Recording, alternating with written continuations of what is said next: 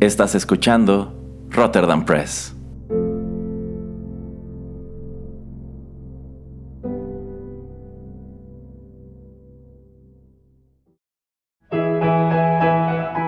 Rotterdam Press presenta Arena Rocky Metal.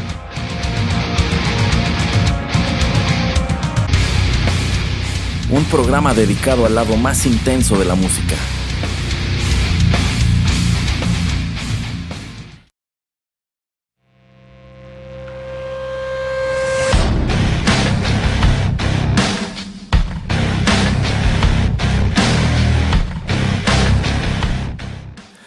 Hola amigos, ¿qué tal? Los saluda Erasmo en los micrófonos de Rotterdam Press y qué gusto que nos acompañen en la emisión número 12 de Arena, el lado más intenso de la música.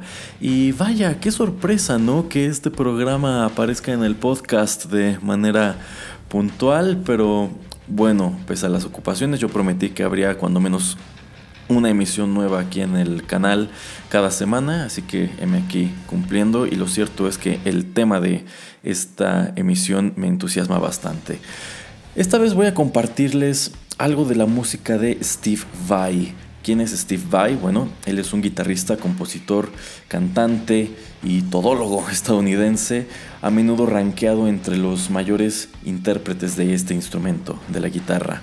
Incluso una, encuesta más o menos reciente de la revista Guitar World lo situó como el décimo mejor guitarrista de todos los tiempos. Este es un resultado algo polémico si consideramos que por encima de él quedaron eh, Brian May de Queen y el número uno fue Eddie Van Halen. Y bueno, ya saben que cuando hablamos de guitarristas, cuando hablamos de virtuosos, la discusión no tiene fin. Entonces, no nos ahoguemos en un vaso de agua.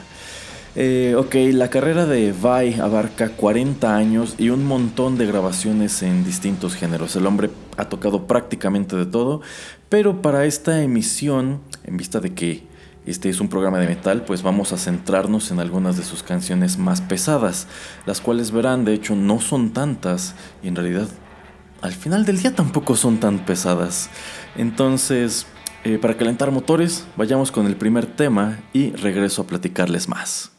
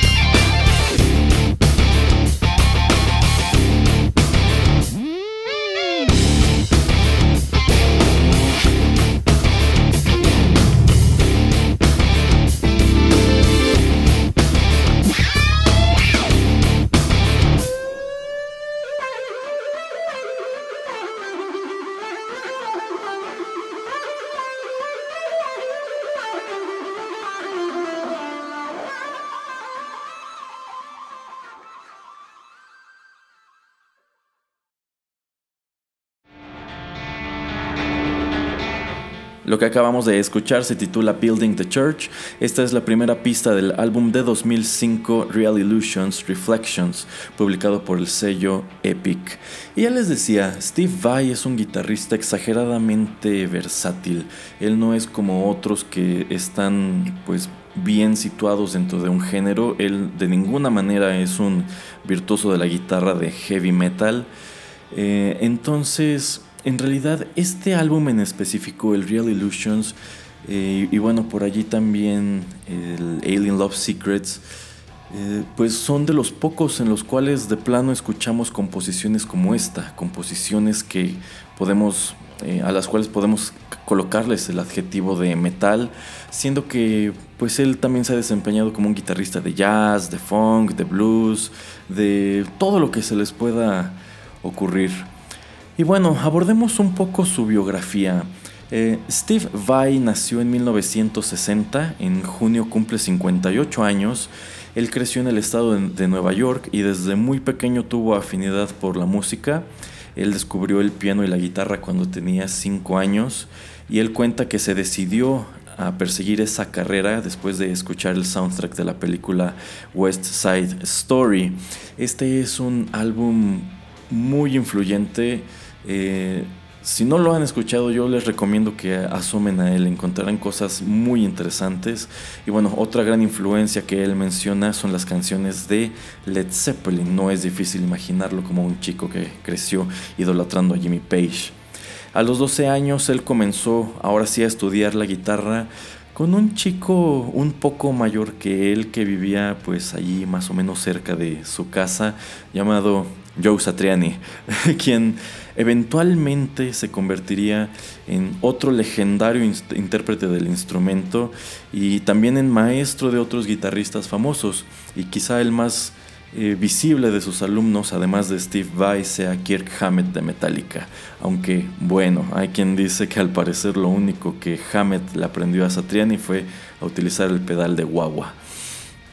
Insisto, en este terreno opiniones hay de todas. A mí no me desagrada del todo eh, Kirk Hammett, sin embargo, bueno, en realidad jamás ha quedado muy claro qué es lo que él puede hacer más allá de Metallica, porque en realidad él no hace otra cosa más que ser el solista de Metallica. Vaya. Eh, bueno, Steve Vai estuvo en un número de bandas durante su adolescencia y a los 18 años lo admitieron en el colegio de Berkeley. Esta es una de las escuelas de música más prestigiosas del mundo, ya la hemos mencionado antes en secuencia. Y cuando todavía era estudiante allí fue descubierto nada menos que por Frank Zappa.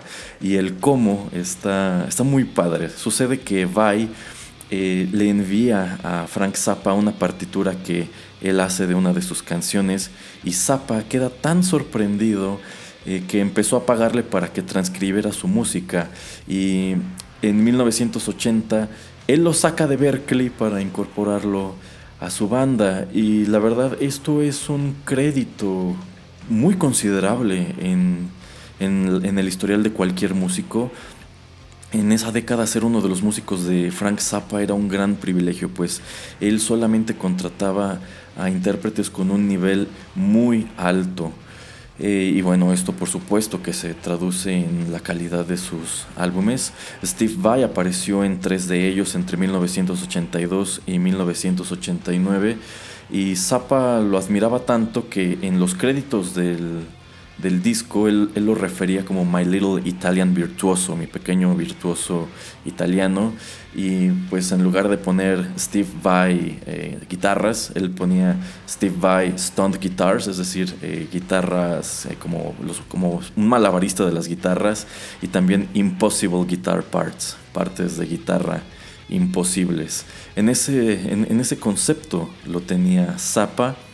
Y bueno, en 1983 él deja la banda, él deja de ser un músico un, o un miembro oficial de la banda de, de Frank Zappa y lanza su primer álbum como solista titulado Flexible.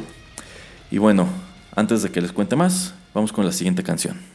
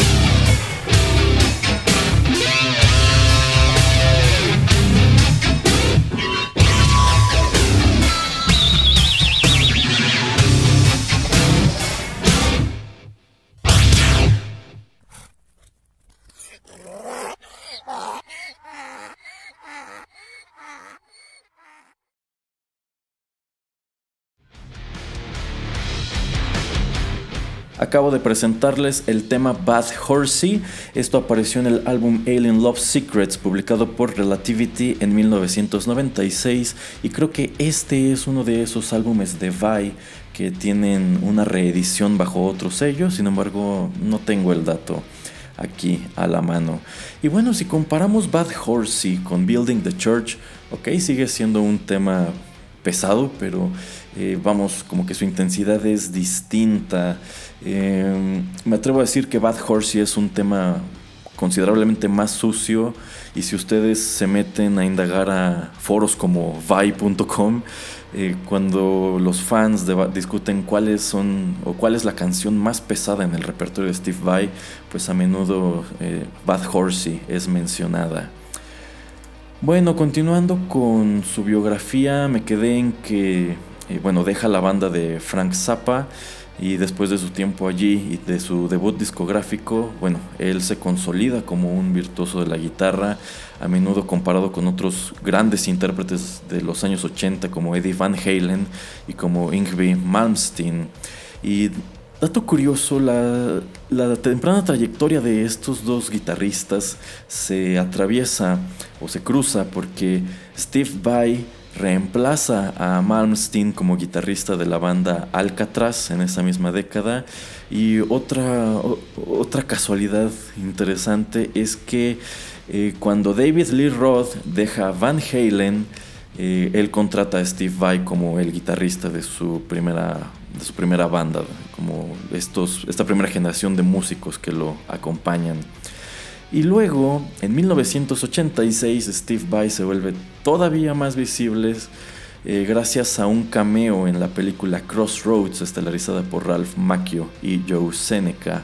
En esta cinta, hacia el final de ella, Steve Vai interpreta al guitarrista del diablo, a un músico que hizo un eh, trato con, es con el demonio a cambio de un talento sobrenatural.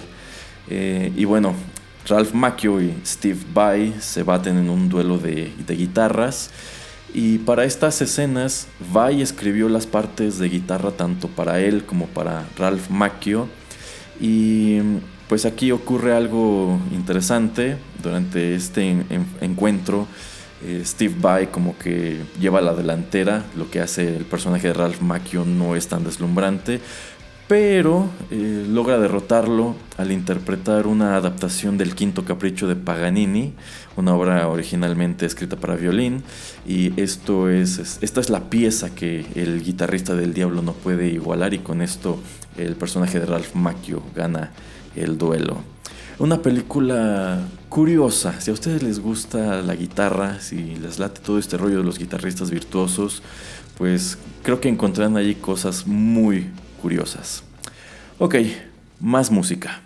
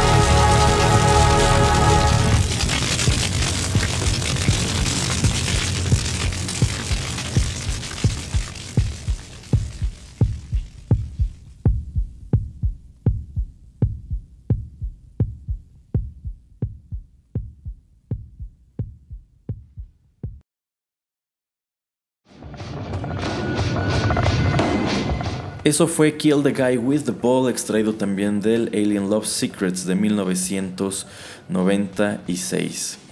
Bueno, hablando de los 90, Hacia 1990, Steve Vai ya era un intérprete reconocido que por su cuenta vendía millones de discos y es en ese mismo año que él empieza a trabajar con Ibáñez en su propia línea de guitarras. Esto da como resultado la Ibáñez Universe y este es un modelo influyente porque se trata de la primera guitarra de siete cuerdas producida en masa, así que de cierto modo es válido decir que fue Steve Vai quien comenzó con la tendencia de tocar guitarras de siete y cada vez más cuerdas. Allá afuera pues ya es muy común toparse con intérpretes que tienen guitarras de 9 o hasta más cuerdas y pues les encanta farolear con lo que pueden hacer con ellas.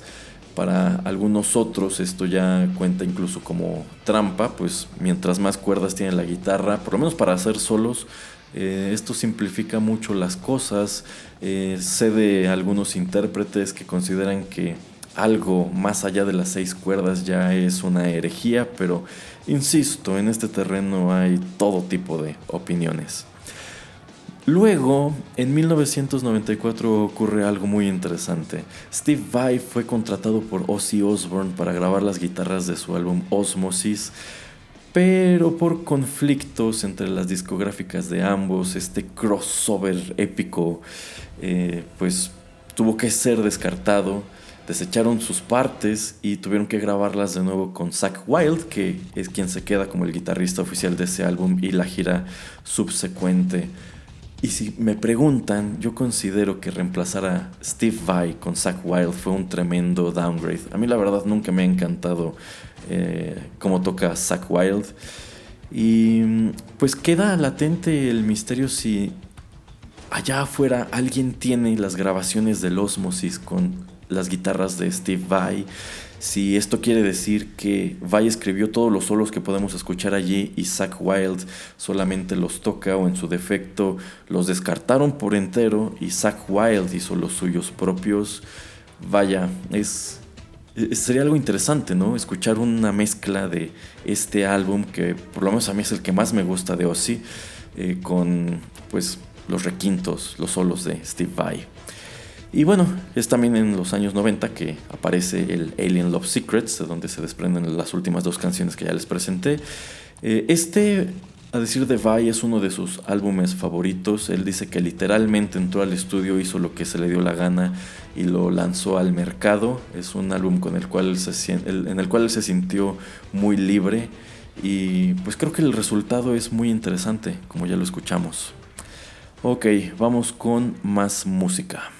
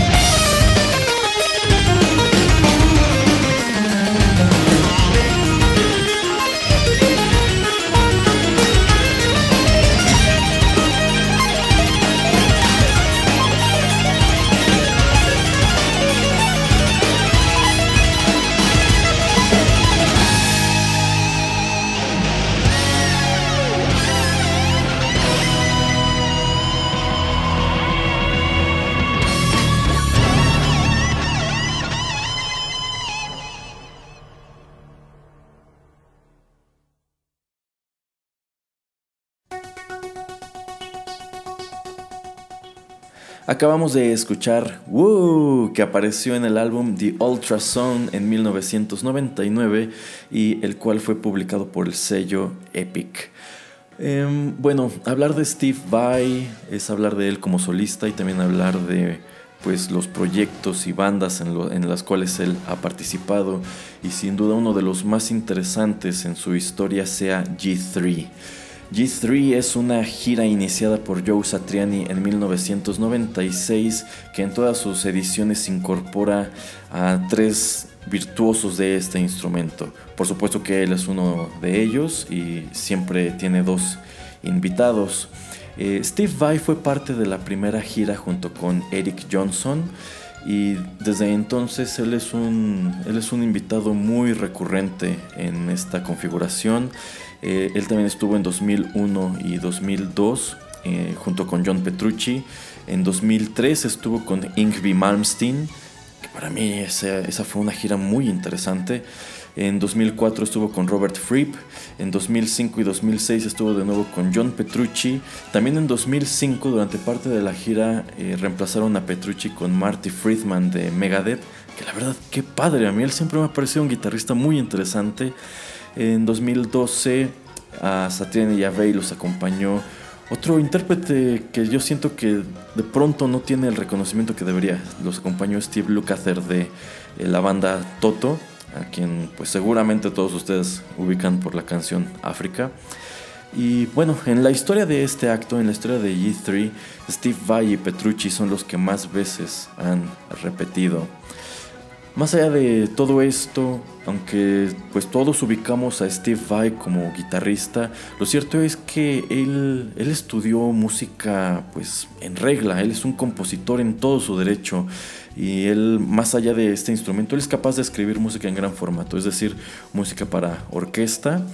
Sucede que en 2004 él escribió un número de temas para ser interpretados por la Metropole Orchestra de Holanda y dichos temas pueden escucharse en el álbum y DVD Sound Theories que además de estas piezas originales también incluye unos cuantos de sus temas propios arreglados para orquestas. Entre ellos pueden encontrar una excelente versión de For the Love of God.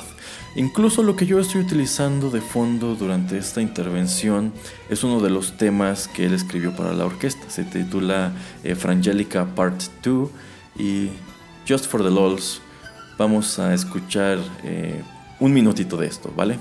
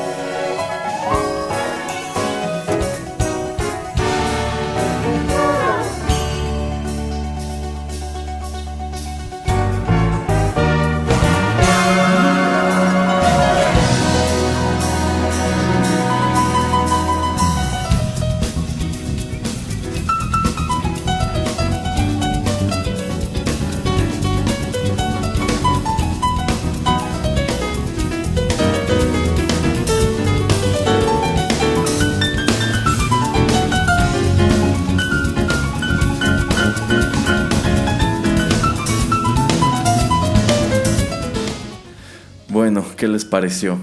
Eh, no lo pongo completo porque, bueno, es una pieza que dura considerables minutos, pero fíjense que repasando para este programa, eh, me llamó mucho la atención esto, que él escribiera música eh, para orquesta y me di a la tarea de buscarla, pero quiero suponer que el copyright de la misma es muy estricto y por lo menos en lo que a YouTube respecta, la verdad, lo único que encontré fue, fue esto, fue Frangelica Part 2.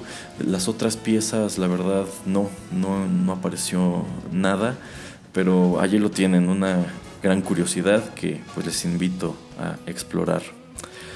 Steve Vai también es uno de los guitarristas que pues más dinero han obtenido a cambio de su talento. A lo largo de su carrera, él ha vendido más de 15 millones de discos. Prácticamente él por su cuenta ha vendido este, un poquito menos que Metallica y ha ganado tres Grammys y ha sido nominado un total de 15 veces. Dos de estos Grammys eh, los obtuvo por añadidura, por participar en grabaciones con Frank Zappa. El otro de ellos eh, lo obtuvo en el año 2002 por su álbum en vivo No Substitutions. Ok, vamos con el último tema de esta emisión. La verdad este ya es eh, netamente bonus track. Yo solamente tenía contempladas las cuatro pistas que ya escuchamos, pero creo que vale la pena asomar a esto. Así que vamos con ello y regreso a despedirme.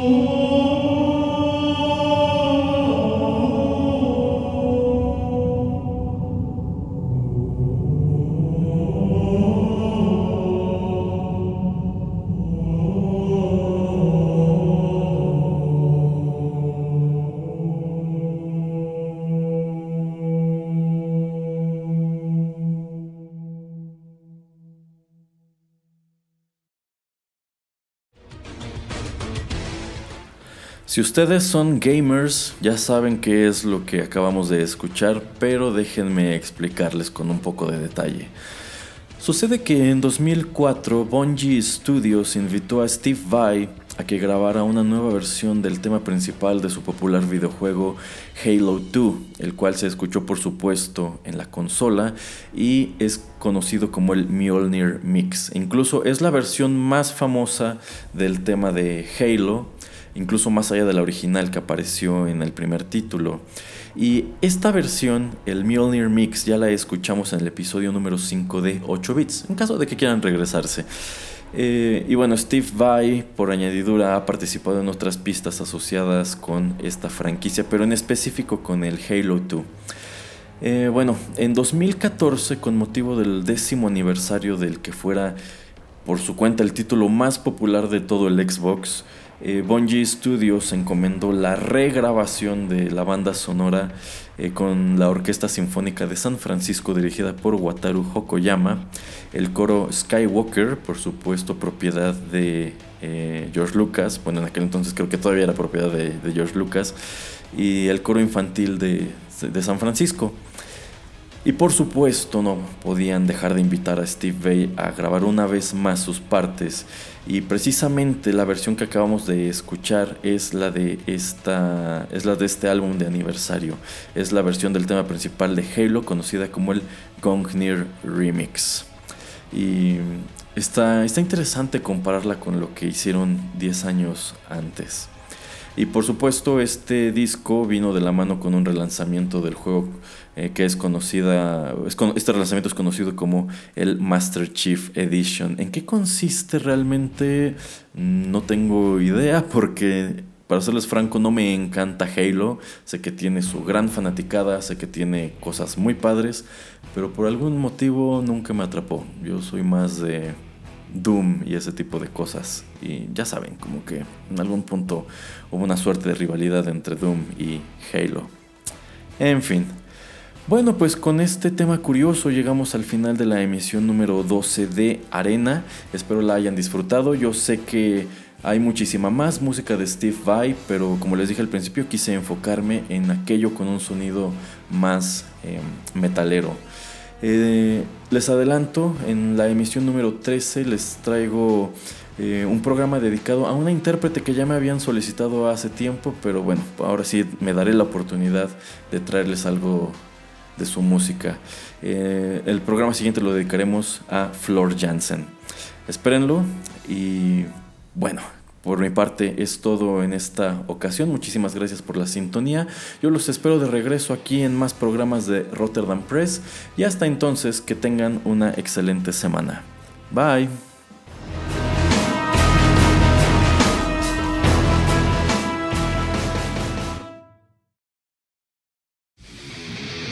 Esto fue Arena.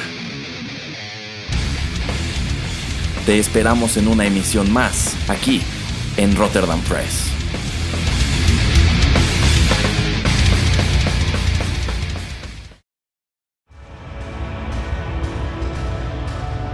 Estás escuchando Rotterdam Press.